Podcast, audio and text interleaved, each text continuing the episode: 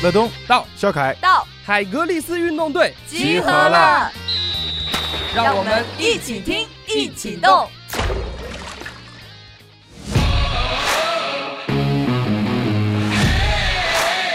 现在不是特别喜欢看体重，我喜欢看维度。但是平台期是一个你调维度的一个最好的时期。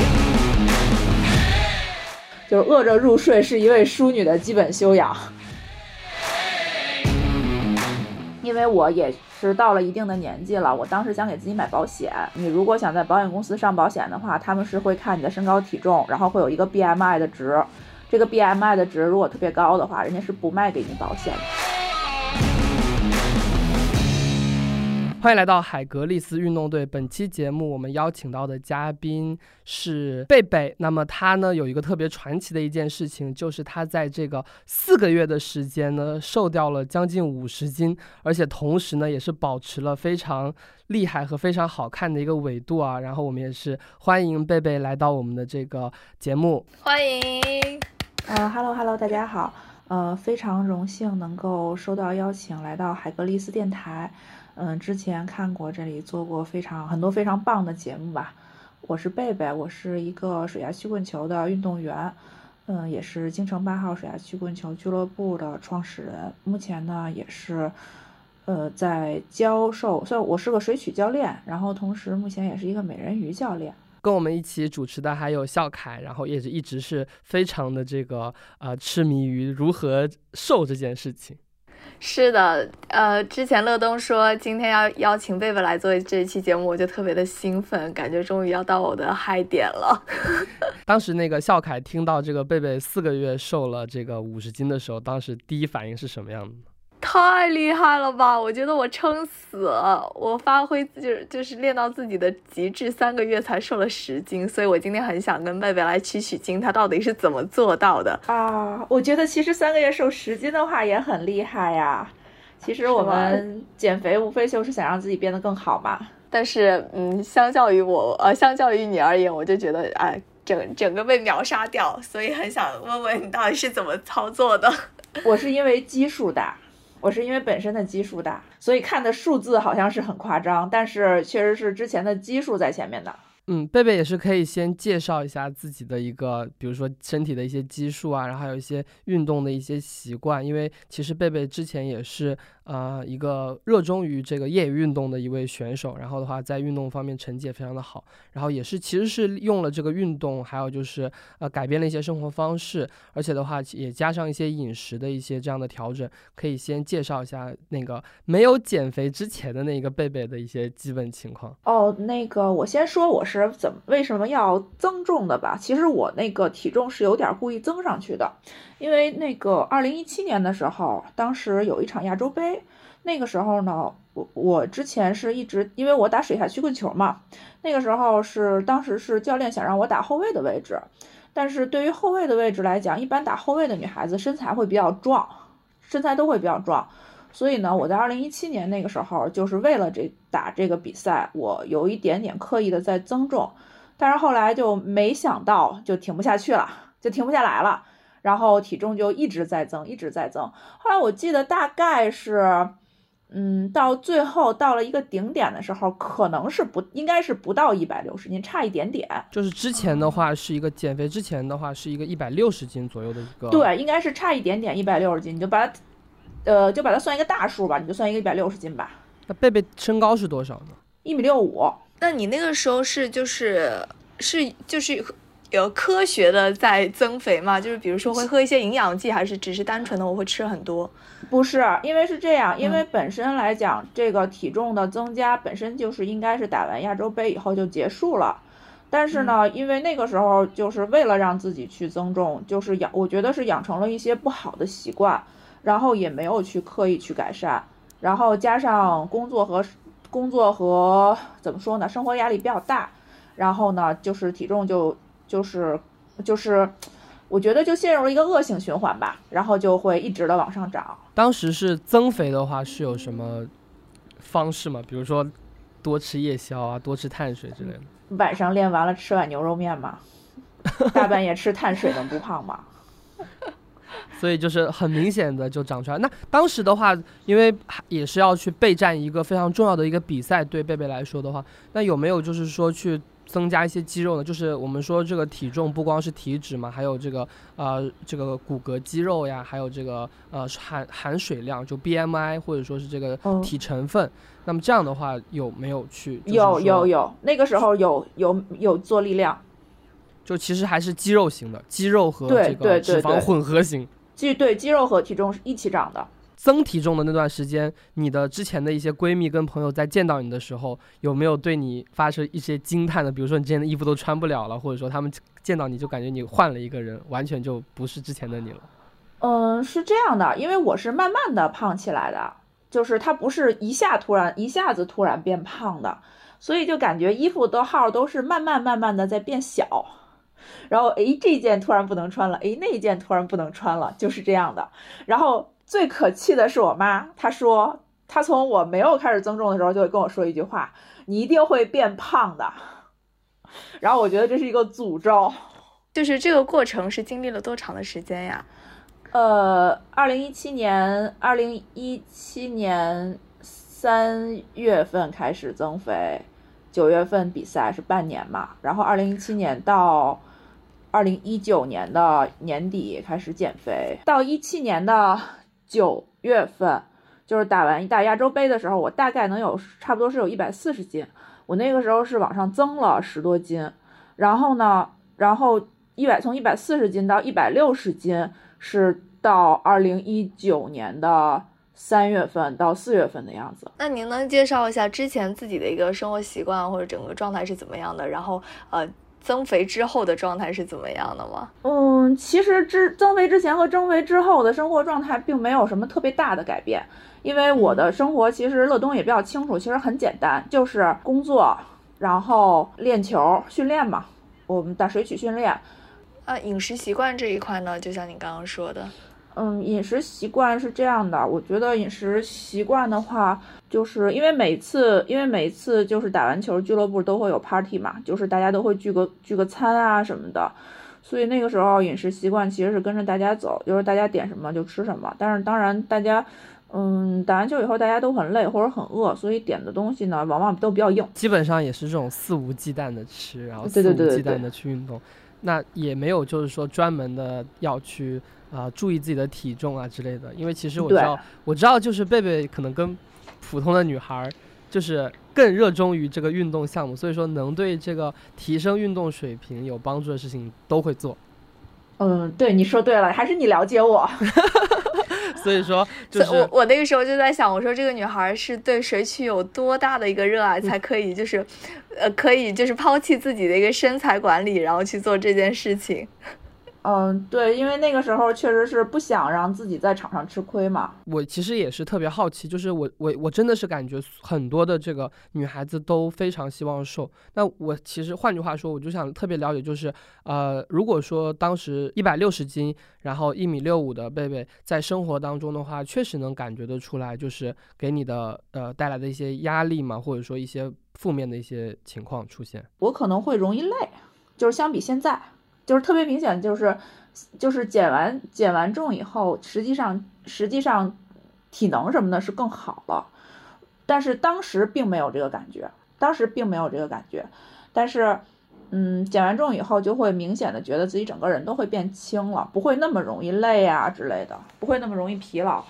就是我了解到，就是贝贝其实在这个疫情这段时间内，就是在家里面，我们可能在家里面宅着，然后没有什么事情，没有没有干什么正经的事儿，然后贝贝突然就是每天都是运动打卡，然后哎铺自己的照片，想知道就是呃是什么原因，就是让让你就是突然一下下定决心，然后呃去要减肥，而且最后确实成功了呢？哦，是这样的，那个时期发生了几件事情，首先第一个呢是当时。当时中国国家组，呃，组国家队要参加，要首第一次派队参加水下曲棍球的世锦赛。然后那个时候呢，我是在名单上的。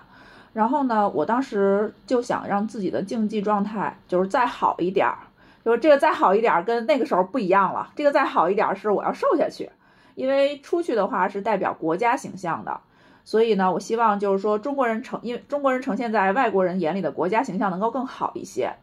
然后第二个呢是那个时候，当时我北京晚报的一个一个记者朋友，他邀请我帮他写一篇文章，就是因为那个时候疫情，大家都在家里宅着，他觉他们觉得就是这样的话，其实对身体不好。他说，哎，你他他，因为他知道我练啥曲棍球嘛，他说，哎，你们是不是练你们你们练这个的话，呃，你们练这个的话，他个人觉得是不是对肺对心肺功能很好？你们是不是有一个什么绝绝招啊之类的，想让我分享一下？然后我当时就写了一篇文章，然后包括就是说，包括对于肺部的练习，包括体能的练习。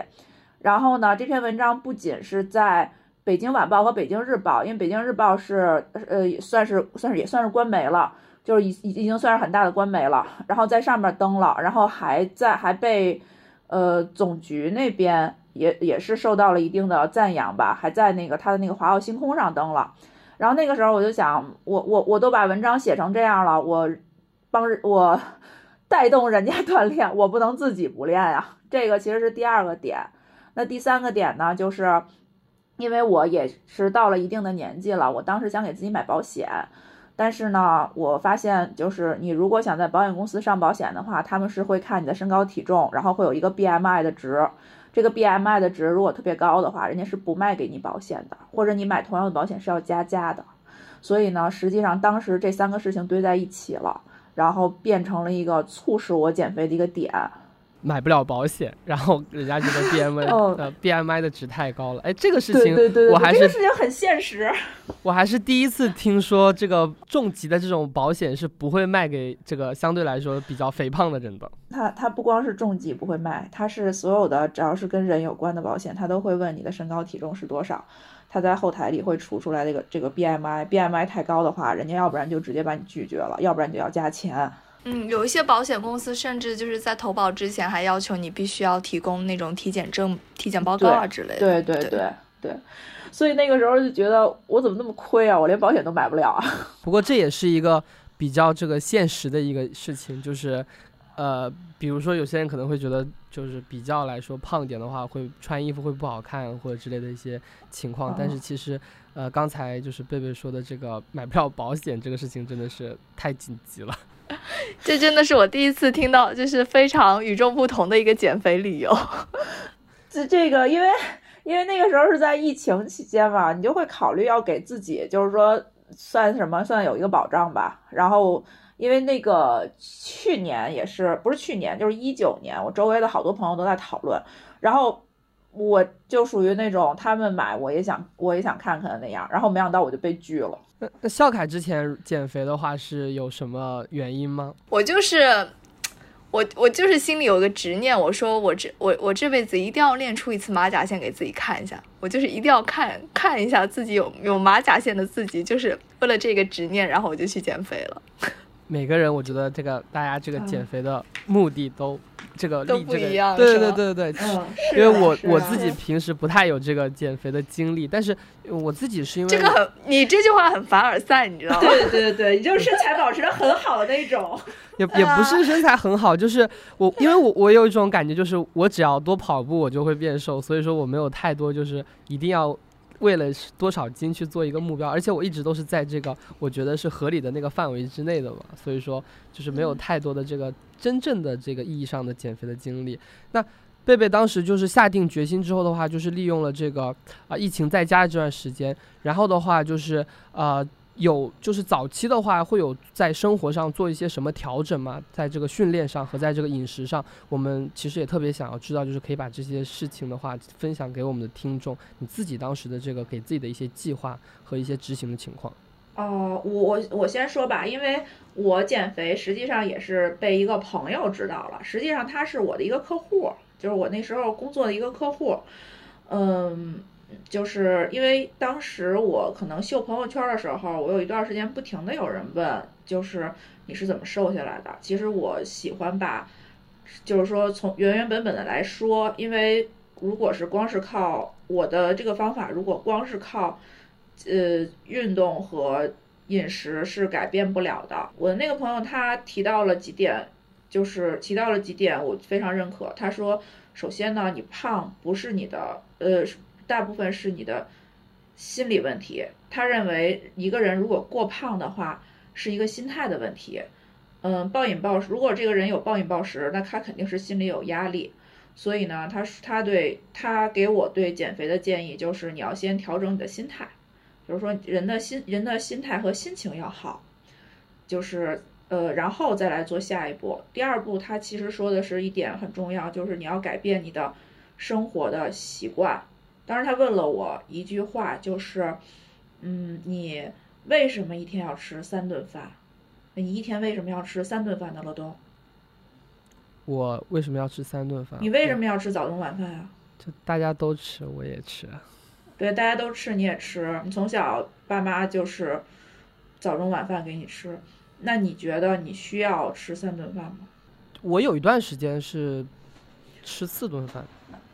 哦，我还吃夜宵，然后的话，你还吃夜宵。对，那个时候我确实感觉，就是我加上运动的话，我也不会变得很瘦。然后的话，我后来就是我我，因为我我高中的那个时候的运动量挺大的，然后那个时候的话，我吃四顿饭，然后我也我也是很瘦的。那时候我是一米，我是一七九，然后七十公七十公斤，就是是非常就是标准的姿态。然后的话，我到了大学的时候呢，就一下变成了七十五，然后等于说胖了十斤嘛，就大一的。一下子就变了，然后那个时候我就感觉是有点问题了，我就开始不吃夜宵了。那那之后的话，我就一直保持在七十五，所以说，我那就是吃三餐饭。但是我我自己是比较重视早餐的，就早餐吃的会多一些，然后好好一些。然后晚上的话，尽量的就是不要吃这个呃太多的重的碳水东西，然后不喝含糖可乐和那种含糖的碳水饮料。明白。对啊，对，我记得我那个无糖碳水饮料还是你推荐给我的呢，当时觉得超好喝。然后呢，他的他的看法是什么呢？就是我们之所以一天吃三餐，是因为就是我们的社会环境都是这样的。但是他认为，比如说之前我是在办公室，他觉得我这种坐办公室的人一天不需要三餐，因为你没有那么多消耗。那么他也是同样的一个工作的状态，他是坐办公室的，他他怎么吃呢？他是把三餐减成了两餐。同时每周他做两天的断食，轻食或者是断食，对，他是轻断食。那个时候其实我还记得很清楚，一九年年底是流行一本书叫《轻断食》，但是呢，他的他的基于的是什么什么原理呢？就是他告诉我，如果你选择吃两餐，比如说，比如说，嗯，他会会说，如果你觉得上午十点钟吃一餐，下午两点钟吃一餐，或者三点钟吃一餐，吃两餐足够的话。那么你就可以把你的饮食结构调整成两餐，就是一天两餐。然后，因为因为如果你的饮食结构是混乱的话，就是你每天吃饭吃的时间是混乱的话，你会得胃病。但是你要告你要告诉你的你要告诉你的身体，我每天会在这个时候吸收营养，而且我吸收营养的时间是规律的，要让你的就是说让你的身体适应你的节奏吧。他是他是这个看法。呃，轻断食呢是他个人的喜喜好。对我只是觉得，如果这样子的话，好像生活就没有乐趣了。嗯，是这样的。你觉得吃东西的乐趣大，还是瘦下来的乐趣大？嗯，都很大，都很大。那个什么，那吃东西当然是当然是很快乐了。好，这这一点我把刚才那一句话说完了以后，我来我来解释这一点，就是。他认为他是每周轻断食两天，但是他坚决是不会连续两天不吃东西。他的那两天应该是我忘了是，呃，可能是隔了有两三天他会断食一天。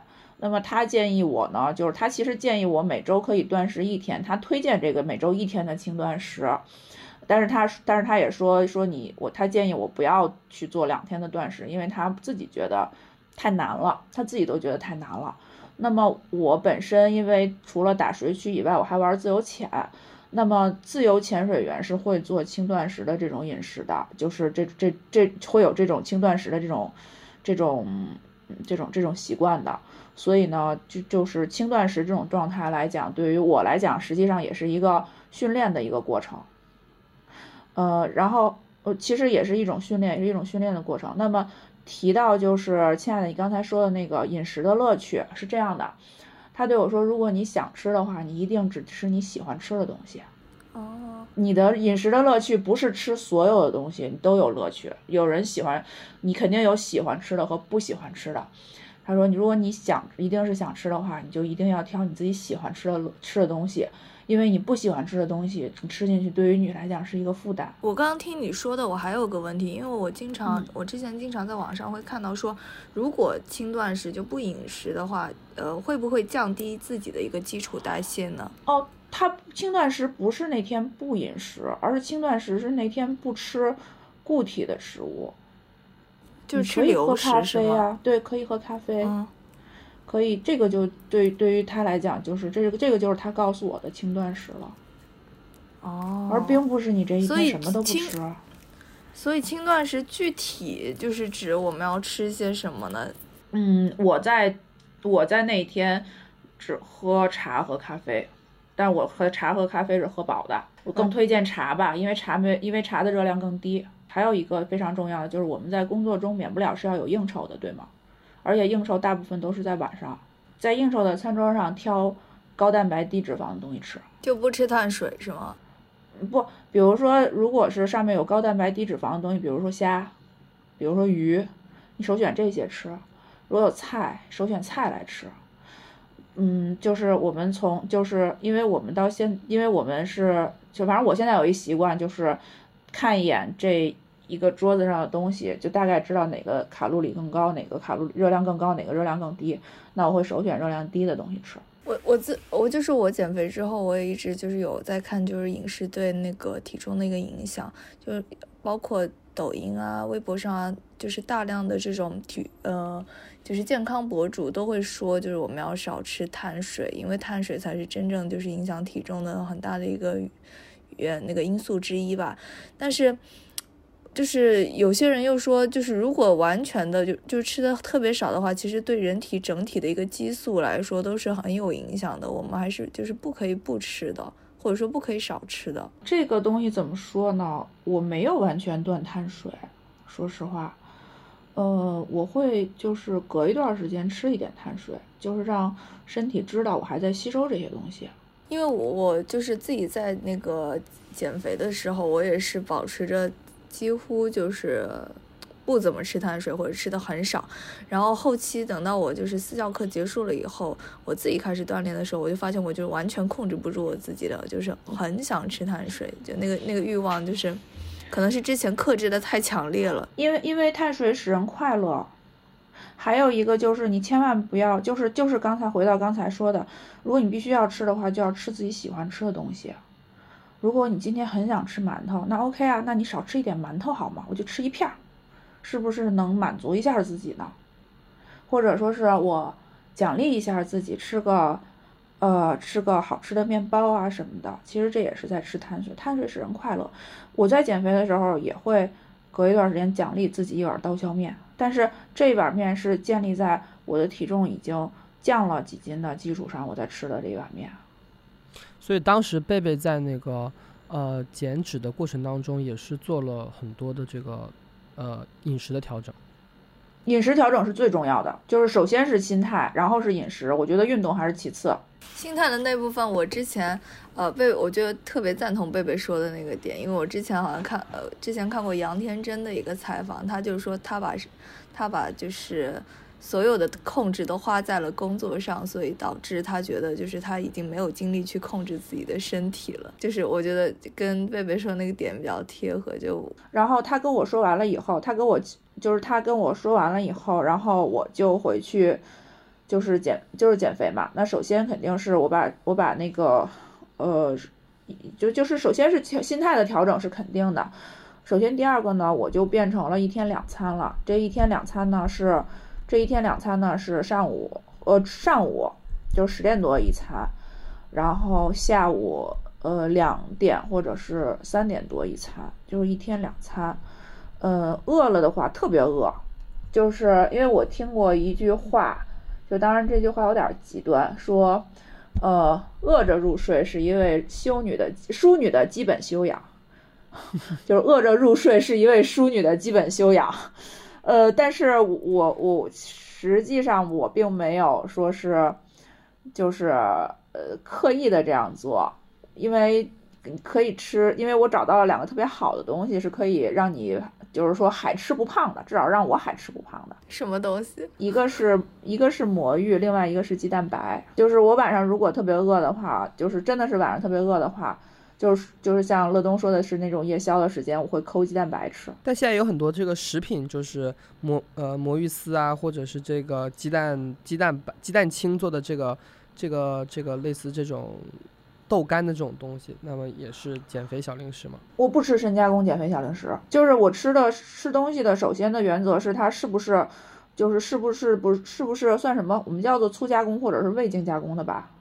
像蔬菜就是这个，像鸡蛋白就是煮的鸡蛋。但是魔芋的话，你要买到，就是因为魔芋的话，你可以买到自己在家做的，太麻烦了。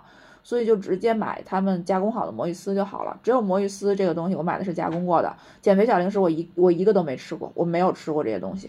因为你知道吗？就是有的减肥小零食，它虽然叫减肥小零食，但是你要看它的那个看它的那个热量表，它有的热量不低，它只是量少一点。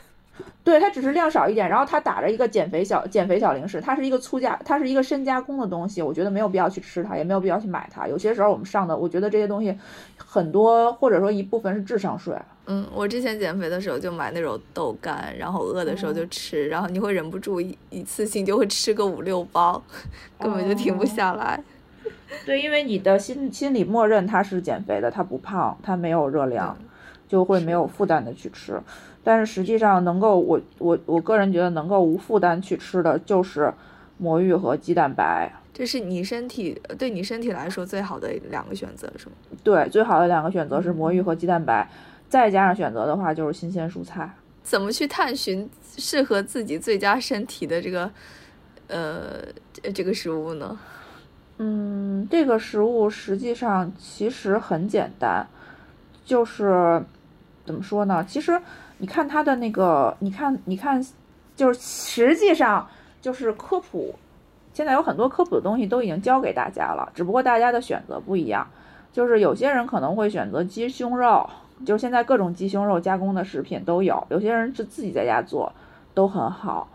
呃，那有些人可能选择就是叫什么鸡肉丸啊，那有些人可能选择黑麦面、黑麦的全谷的面包啊什么的。这种东西现在太多了，而且做的都很好吃。鸡胸肉就有无数种口味，鸡胸肉就会有无数种口味等你等着你来挑。我觉得就是之前在减肥的时候，我从来没有关注过，就是原来还有这么多东西我可以去吃。然后我突然就发现，哦，还有一个是什么呀？就海鲜。虽然我们现在说老说老在说冷链问题，但是海鲜真的很好，尤其是那种。呃，就是就是那种虾呀什么的，它真的很好，你包着吃，它是高蛋白的呀，就是没有什么没有没有什么很大很高的热量。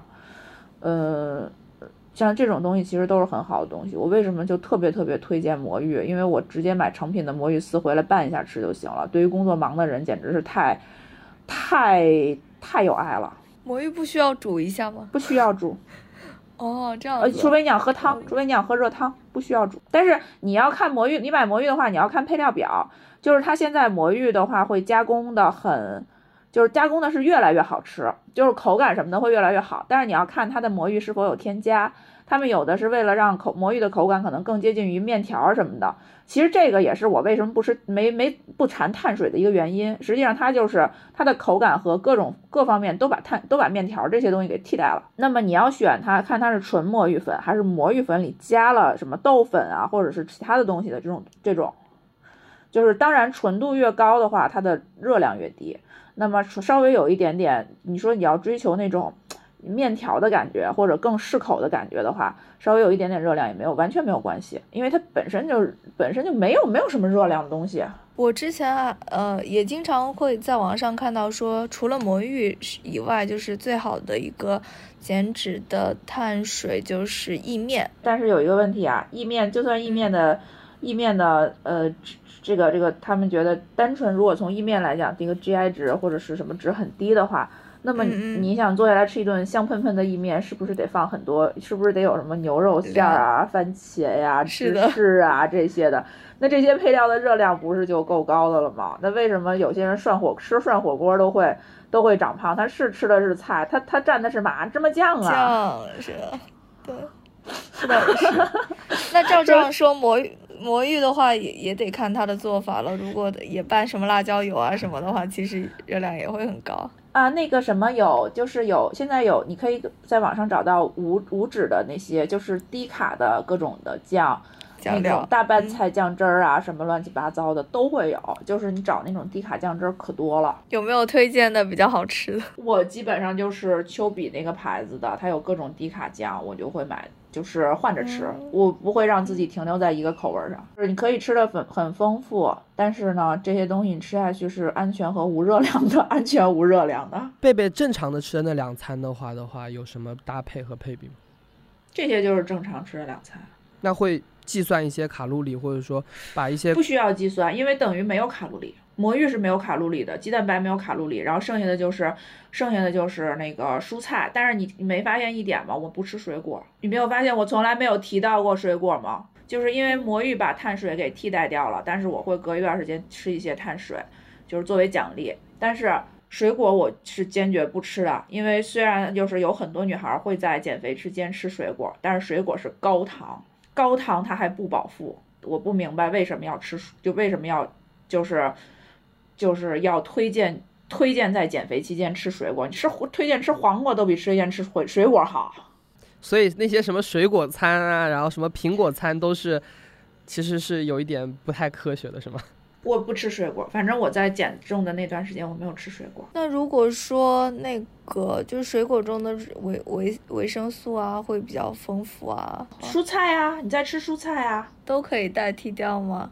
对呀、有蔬菜呀、而且这个不吃不是绝对的，说我不吃了，就跟碳水一样，说我完全不吃了，这个不是绝对的，是你嗯。就是说隔一段时间吃一些，或者说是你每天少吃一点。就像我就有个习惯，我每天早上起来会空腹喝一杯水之后，会吃半个苹果，这样子的是是不是就是你要要看你要要看你整天的那个整整天的卡路里的摄入，但是哦。整天的热量的摄入，但是我在降体重的时间我是不沾糖的，因为我我不知道乐东你知道不知道我是水果糖爱好者，就是我特别喜欢吃水果糖，就是那种软的那种水果 QQ 糖，反正我旺仔 QQ 糖吗？对对对对对，我特别喜欢吃 QQ 糖，然后他们都觉得很奇怪，为什么你会爱吃 QQ 糖？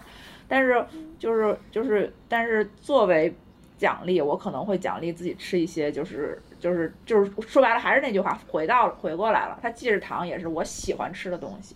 那所以在降脂的那段时间的话，你是有固定给自己一段时间去做降脂吗？当时四个月的时间。对，就是在比如说在我，比如说像这些对对于我属于奖励性的东西，比如说像什么刚才我说的刀削面啊、什么 QQ 糖啊这些东西，都是在我给自己，比如说我给自己设定五斤一个目标，那我在达到这个目标的时候，我一定会奖励自己。这样的话，我在减脂的时候才会更有动力。不然会到达一个平台期，然后自己的状态也会会不好。然后哦我之前也也是这样子，就是减到一定的时候，就发现怎么都下不去，然后自己就会很崩溃，然后没有心情练。我那那个时候，我教练就对我说：“没关系，就我我们停停个几天，不然的话，我都是隔一天去锻炼一次。”然后那我记得那一次就是我停了五六天的样子，然后就是稍微呃饮食也恢复的比较正常一点，然后之后再去。再去运动的时候，哎，突然发现就是掉的就很快，我我能说一下我个人的看法吗？嗯嗯嗯，就是，嗯。但是我不，但是我不确定这个看法是不是科学啊。嗯嗯，只是我个人的感受，就是因为很多人不喜欢平台期，但是我其实对平台期还是比较期待的，因为平台期是你的，就是因为你因为人瘦，你体的体重降了嘛，那么你整个人的维度是会减小的，就是你是在嗯。慢慢的缩小。呃人是不可能一下从一个大号变成一个小号的，那太奇怪了。我们不是橡皮人儿。那么平嗯台期其实是我都是拿来塑形的，所以平台期的话就不要看体重了，不要想体重，就是你只要我只要是一到了平台期，我就开始塑形了。因为这个时候你的整个身体是在变化，就是我就会把一些，就是比如说我我就会把一些就是运动放在我想针对想就是说想加强锻炼的地方。就因为平台期不是说，因为我我现在特别反，我现在就是要说一个我比较比较那个什么的话题，是我不现在不是特别喜欢看体重，我喜欢看维度，因为我对现在，因为我呃，因为这个是我后面要说的，为什么我喜欢看维度。但是平台期是一个你调维度的一个最好的时期，因为平台期是你的体重咵降下来了，然后你的身体要随着你的体重开始改变的时候，你这个平台期在在这个平台期一定是，比如说如果你要塑形的话，你想腰细你就去去练腰，然后如果你想腿漂亮你就去练腿。呃，减体重的这个过程当中，我们其实应该去多维度的去看，就是该该在贴那个该在减脂期的时候我们就去减脂。然后进入平台期的话呢，就可以换一个思路，换一个目标，然后这个时候我们增加一些锻炼，然后等这个期间，其实哎练的也差不多两三周的时间呢，然后接下来就会度过平台期之后再去减脂，所以其实不用在平台期想着去减脂，而是在平台期做一些呃平台期该做的一些事情，跟可以去做的一些事情。对，所以我在平台期更关注维度。所以相当于是减脂到一定的时候，然后进入一个平台期，然后我们就会着重的说去，呃，增肌这一块是就是这个意思吧？不是增肌，是改变你的，是是塑形，就是塑形跟增肌不一样吗？不一样，不一样。比如说我会做一些瘦腿或者是瘦腰的这些专项的训练，就是训练方式就变了，就是局部的一个训练，就是你想改变的地方。那贝贝会选择什么动作去塑形？打开 Keep 傻瓜的选择。贝贝其实是很有这个呃运动习惯和运动这个基础的人。那么其实你在平时的这个你在你的这个减脂期过程当中的话，也是使用一些大家随手就能获得到的一些方法，并没有什么自己的一些或者说特别的一些练的方法。其实还是就是在训练的动作上面，还是大家都是知道的一些常规的动作。对，其实没有什么新鲜的东西，都是大家知道的一些常规的动作，只不过是在不同的不同的期间，我们我把它用在了不同的地方。那么翻回来，我就要说，就是实际上还是那句话，我并不是，就是不应该是关注体重。而应该关注的是维度。那这个可以贝贝好好介绍一下，因为贝贝一直都非常的以自己的维度为傲。哦，其实也是那个什么，因为是因为我我我我减重的时候有一个有一个问题是什么呢？因为我的肌肉率是非常高的，我的我的我当时是称话称我的骨骼肌有四十四公斤。哦，那是哇，这是一个很高的一个数值了。我看了一眼，就是就是他在。中等的时候是中中位数的时候是二十多公斤，然后三十多公斤就已经很高了。我已经爆表了，就是我好像只有二十多呢。对，我的骨骼肌有四十四公斤。然后因为什么呀？因为就是长时间的在做训练和锻炼，所以我的就是这个的肌肉率是很高的。那么，嗯，那么实际上，实际上当时最开始减重的时候，实际上是。实际上是在刷，实际上是在做。其实我不喜欢跑步，我特别讨厌跑步，但是我喜欢健步走。和如果是泳池开的话，我会长距离游泳，就等于是我会在做这些，就是更多的在刷脂。然后呢，到了平台期以后，我会做一些塑，就是塑形。但是，呃，遇到了一个问题是什么？就是我的肌肉率因为一直很高，就是肌肉率一直很高，所以我减到一百三十斤的时候，我减不动了。所以你减到一百三的时候就应该减肌肉。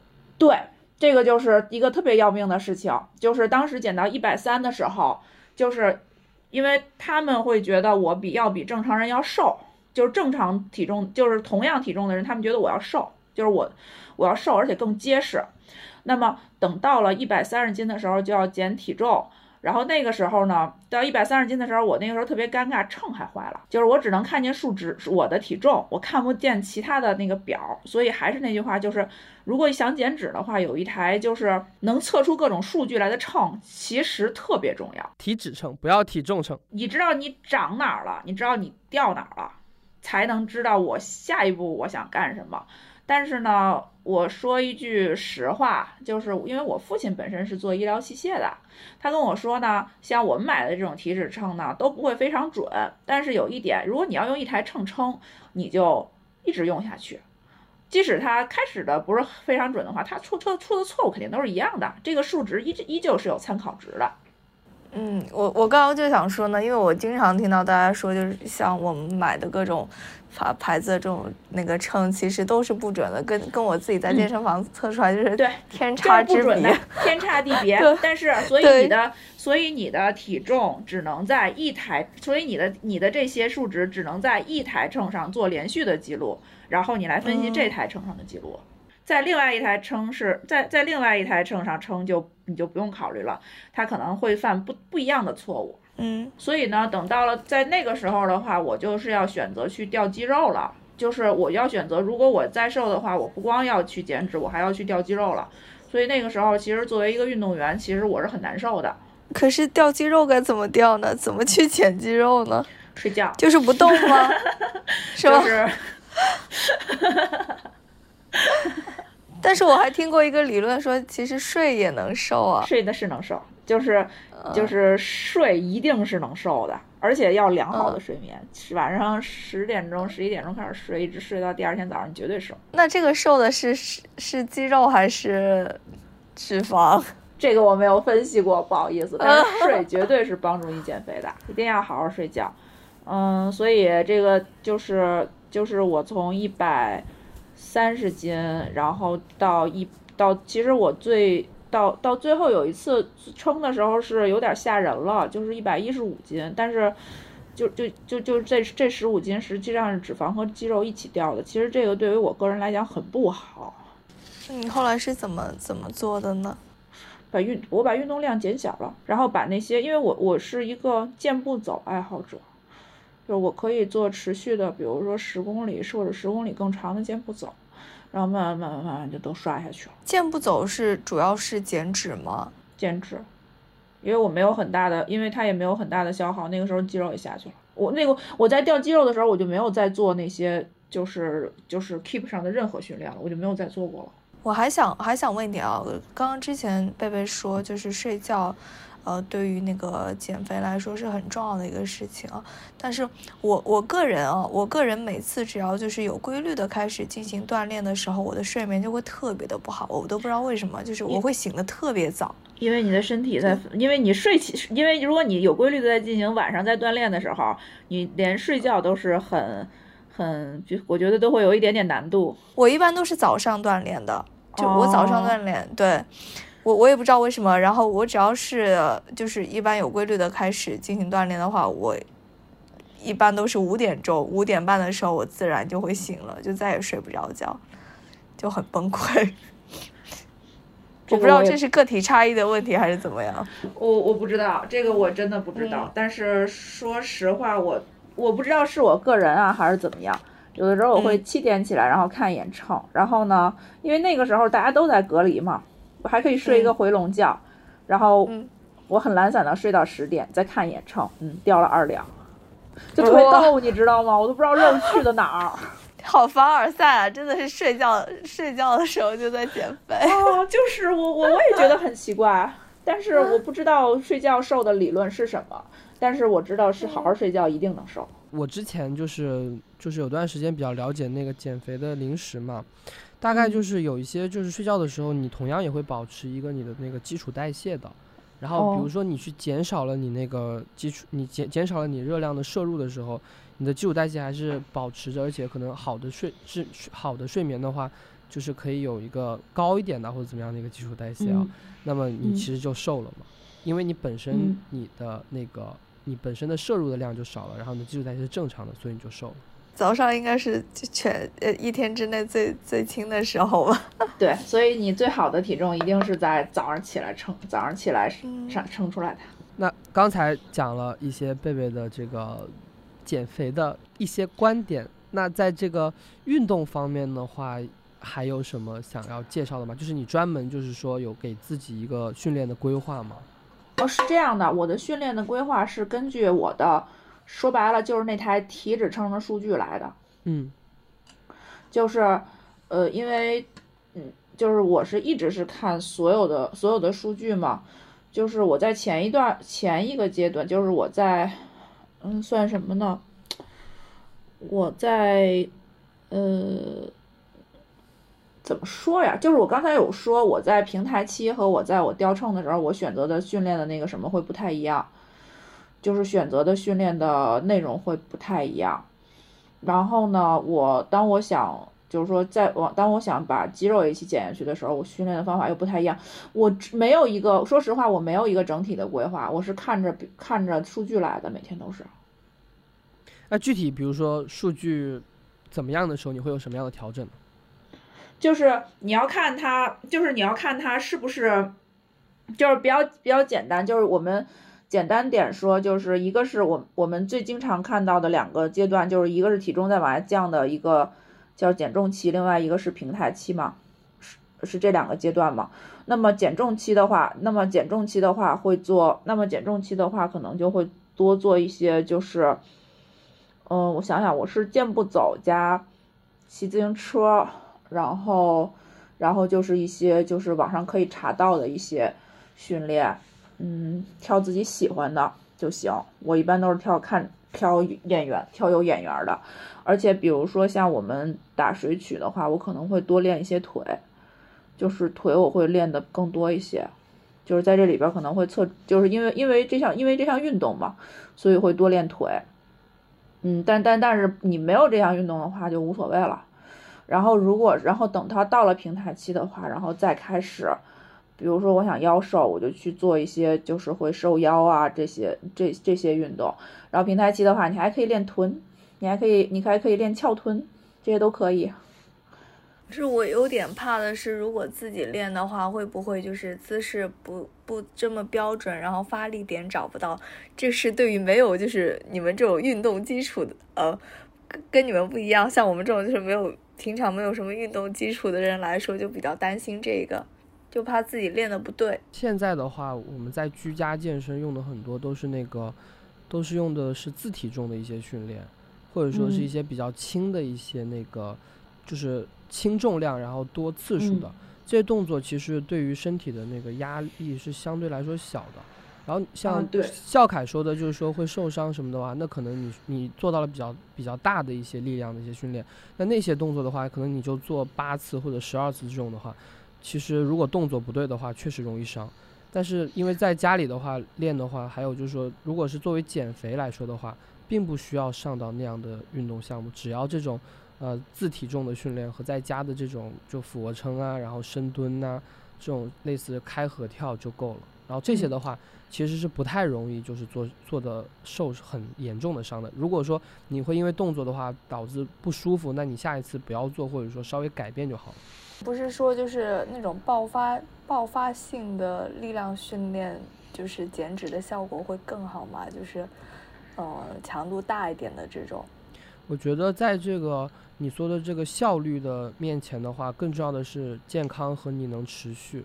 嗯，我同意，我同意。我觉得坚持是最重要的。对，就比如说，那效果最好的是，就比如说，其实我我了解到，据我现在的知识了解到，最好的方式，效率高的是那种，呃，变速型的那些运动，比如说，比如说跑跑田径场的话，就是，呃，直道冲刺，弯道放松，然后这种冲刺的部分的话，是需要做到一个可能百分之九十以上的这种冲刺。但这种短跑的话，其实如果你没有经过很充分的拉伸和准备和调整的话，你是一跑你基本上就会受伤。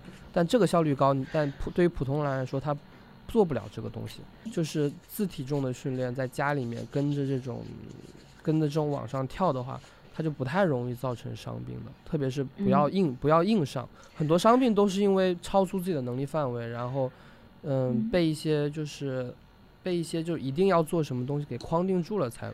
会受伤，嗯，但是我觉得，如果是这种，如果是这种变速运动的话，其实我觉得，如果是像像我们水曲的这种开始的体能训练啊什么的，我觉得要至少是要比如果会游泳的话，至少是要比去变速跑会安全，因为它毕竟没有什么伤害嘛。对，哎，其实我有一点特别想问贝贝了，因为你之前就是有很长一段时间就是会在群里面说自己就是。呃，自己训练了三千米，然后自己练了，比如说你像以前你们打水曲训练的话，都是从下午这个两三点一直到这个七八点的这样的一个时间段的，这其实是超级长的一个运动。但是当时那段时间你是基本上是没有任何的体重下降的。嗯，吃啊，亲爱的，吃啊，那时候就那个时候就是其实你保持了很大的这个代谢，但是你也同样保持了很大的摄入。对对对，是这样的。为什么有很多人，有一部分人说游泳是最好的减脂运动？另外有一个人就说，哎，游泳根本就不减肥什么的。那是游泳的问题吗？那是取决于这个人练完了以后吃不吃啊。嗯，你吃吃完了以后，练完了以后出去，来点那个叫什么？我们现在特别流行一个词儿，糖油混合物，那就白练了。就是在训练这一块的话，我觉得就是刚才介绍的挺清楚了。那我特别想了解，就是嗯，生活上的一些改变，就是比如说睡眠呐，还有你说的，就是其他的一些因素，你觉得对于减，对于你的减脂特别重要的一些方面？哦，特别重要的一些方面，我觉得有几点吧。首先，第一，我换了两个衣柜，不不，换了两个衣柜的衣服。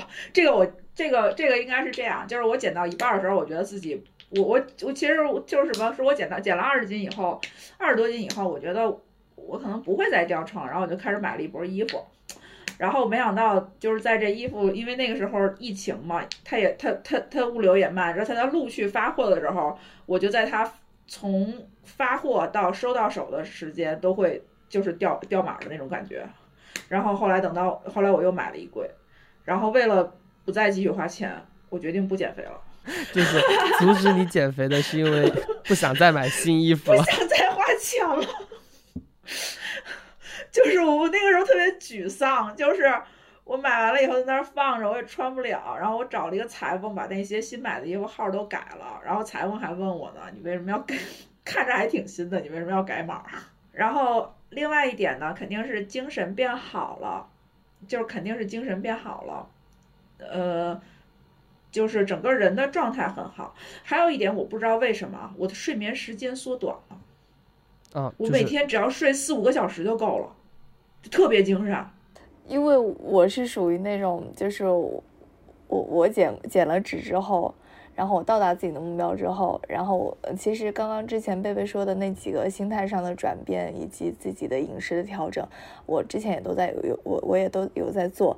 我是我想知道您是怎么就是一直把这个东西保持下来。其实我觉得减脂成功最主要的也就是你，嗯，身心上的一个转变，以及就是你对生活态度的一个转变吧。我觉得就是从。从你说的心理到整体的我们就是生活作息上的一个转变，那你是怎么就是把自己调调整到能够持续保持保持在这个状态？像我现在马上就反弹了，就是因为我觉得我有点坚持不住，就是按照之前那样的一个节奏来走。嗯，是这样的，这个就是刚开始的时候，我我个人认为还是心态的问题。你是不是设定了一个目标？我的这个阶段是减肥，那么当你达到了你的你的。你的你的你的目标以后，你完成了你的任务以后，你的生活会恢复原来的样子，所以你会反弹。但是对于我来讲，从我一开始我要改变的就是我整个生活，就是我就是以后要吃这些东西了，我不想再我不想再就是说重复原来的东西了。所以对于我来讲，不存在减肥，只是调整。你的目的就是调整你的生活状态。对，对于我来讲是不存在减肥这个事情的。所以以后也不会存在减肥这个事情。我的生活本身就是应该是这个样子，就是我以后可能就是会，因为因为现在我觉得我的饮食就是就是彻底在变了。我以前很少去吃这些贝类啊或者虾类啊这些东西，现在我吃这个东西，我就会觉得很好吃，就是我的整个的习惯就就就已经都变了。我也明显能感觉出来，比如说呃有一些人他嗯他为了减肥，然后他就。断食，或者说他就一直就是停碳，或者说是，嗯，吃一些这个健康餐之类的。但其实那不是他的常规的生活方式。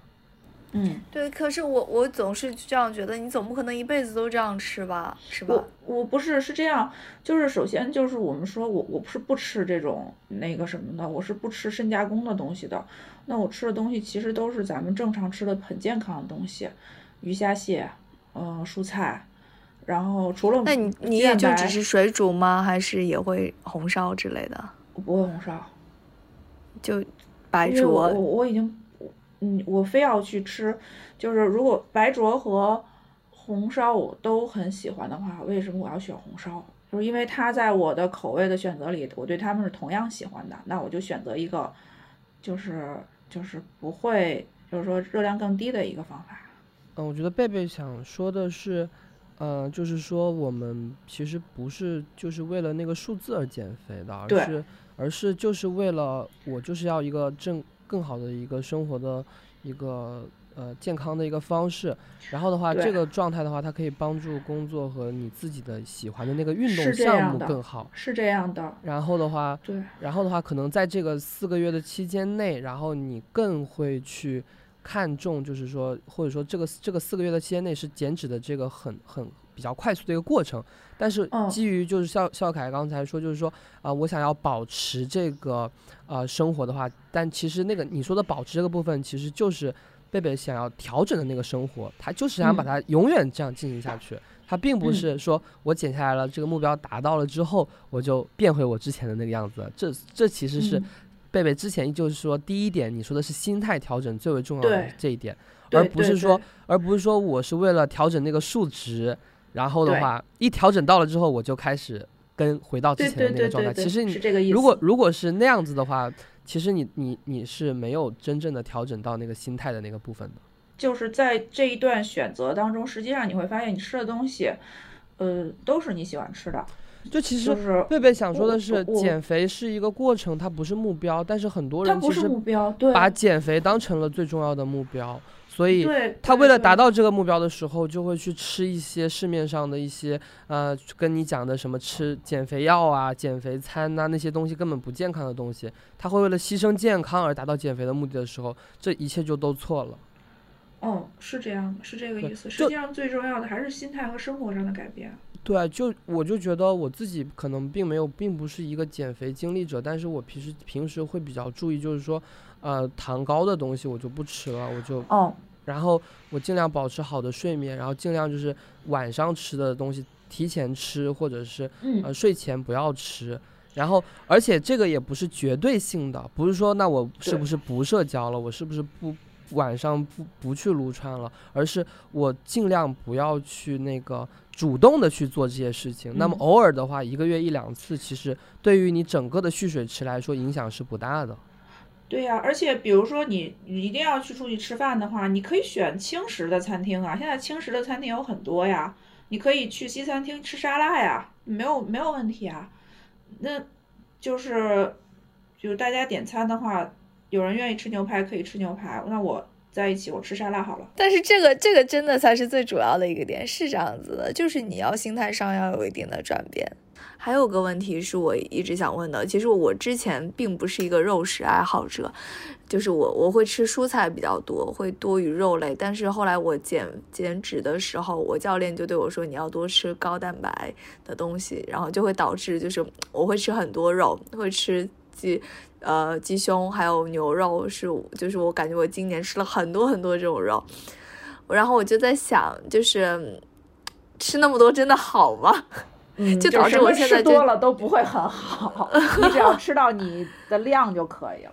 只吃高蛋白的食物，或者说是含有脂肪的食物，但是这一餐我不吃任何的碳水，或者说碳水吃的很少的话，那就是胖的概率会少一点嘛？哦，是这样的。就在适量的情况下，是这样的，你千万不要是看你的一餐，而要看你今天的摄入，或者是最近一段时间的摄入。一个是你今天人的每天是会有会有一个它的基础代谢这个值的。你一天超吃的这个吃的东西，你不要超过这个值。哦，不管是碳水还是，就是总的加起来的热量是不要超过这个值。那我怎么去怎么看自己的基础代谢是多少呢？就现在有很多的这个网站和 App，其实都是帮你去测算你的这个，对对对，呃，帮你去测算你的这个每天的代谢的。然后你的基础代谢的话，每个人是有一个范围的，然后是根据你的那个呃体脂率，然后还有你的那些什么呃。肌肉含量，然后去有一个测算的，然后每个人不太一样，大概好像我记得是一千五到两千之间。然后的话，然后的话就是实际上就是，呃，你就是吃饭的时候，你就是吃东西的时候摄入的时候，你就是那个要低于，就是要跟你的基础代谢差不多，或者说低于你的基础代谢。嗯，但是其实大部分的人就是，只呃，我觉得减肥就最好是不要陷入这种，嗯，特别精细的这个计算。对对对，大概就行。但是你一定要让这个事情是可持续的，就是很多，呃，其实我我我我其实还想就是知道，就是很多人他会想，就是说能够。就是贝贝，其实当时给我的震惊，其实是四个月之内瘦了。但大家其实减肥的很多人都关心时间，就是比如说他希望一个月或者说一周。那你觉得就是在这个时间维度上维度上的话，你觉得就是是怎么样去看待呢？就是我刚开始的，就是基数越大，掉秤掉的越快。我最开始基本上是直线下降，所以，所以等到等到。我等到我到一百三十斤的时候，我基本上已经到了一个，已经到了一个我必须降肌肉、减肌肉才能往下走的一个点了。一百三十斤也是我应该是，如果我不减肌肉的话，是我个人最合适的一个一个体重。那么，呃，就是不要去追求速度。我我不觉得，还是那句话，就是你不要不要把它当成一个减肥，你只是要调整自己的生活。因为每个人肯定都都不一样，我没我也没有想到会是这样。这个东西也不，这个东西并不受并不受我的控制。但是，但是当时有一点就是什么呢？就是你每天早上起来看到秤的数字刷刷刷的少，其实是很开心的。对，是的，会很有成就感的。哎，那在减肥之后的话，是不是感觉生活会变化很大呢？是这样的，就是以前我可能经常写东西，但是我不太是出面做主持。嗯，等到我减下来以后，我可能去年是参加了一些主持的活动。等瘦下来之后，就真的敢露脸了。哦，对，就会敢露脸了。然后还有一个，就是因为也不是，实际上这不是因为瘦下来，也是因为一些其他的契机。就是瘦下来，就是我是瘦下来之后，因为一些其他的契机，然后考了一个美人鱼教练。嗯。所以呢，就是你会发现，就是本身我是本身我是一个水曲教练。然后你瘦下来以后，哎，你会发现好像事业上又有一些拓展，我又我又我又增加了一个技能点，所以这个也是很有意思的一件事儿。之前可能美人鱼教练是没有纳入在我的考虑范围内的，但是这个确实是一个一个主持人，另外一个是美人鱼教练，是我是我觉得比较意外的两个附加值。那这个问题了，哎，那还有一个我觉得比较有趣的话题啊，就是很多很多人都想就是想瘦的时候就比较就想。局部瘦，比如说想瘦脸、瘦腿，那这种的话，呃，贝贝，你之前的话瘦是整体瘦吗？还是说我是整体瘦？我瘦的时候可能腰和脸瘦的更多吧，我不知道为什么。每个人的脂肪的这个分布不太一样。对，我觉得就是脂肪的分布不太一样，我也不知道为什么，可能跟我在平台期的时候着重去做这方面的训练有关系。告诉大家一个好消息，海格力斯运动队建立了自己的微信公众号，只要在微信当中搜索“海格力斯运动队”便可找到。我们会在公众号里发布更多有关运动的精彩消息，希望大家多多关注，和我们一起运动。前七天和前十天的时候，当时贝贝你有就是刻意吗？或者说会有会有那种拉扯的感觉？哦，前期前期是会有的，嗯。就是因为，因为就是就是不不可能有人把生活马上就转变过来。那么前七天和前十天，前至少是前，我觉得至少是前十天是会有的。然后等过了过了前几天就没有了，就逐渐就适应了。但是如果是如果二十一天是一个比较科学的方法的话，那我觉得还是以二十一天为一个依据吧。明白。那当时就是当时怎么克服的呢？那前面的拉扯期，嗯。我有一个习惯，看美食节目。你知道，我看美食节目是不不想吃东西的，我是会自己会饱的。但是我也知道，有一部分人看美食节目会越看越饿。对呀，很多人看美食节目都是看了之后叫个外卖，然后泡个泡面。嗯，但是我看美食节目是会看饱，因为他的这些东西大部分是我点不到的，或者吃不到的。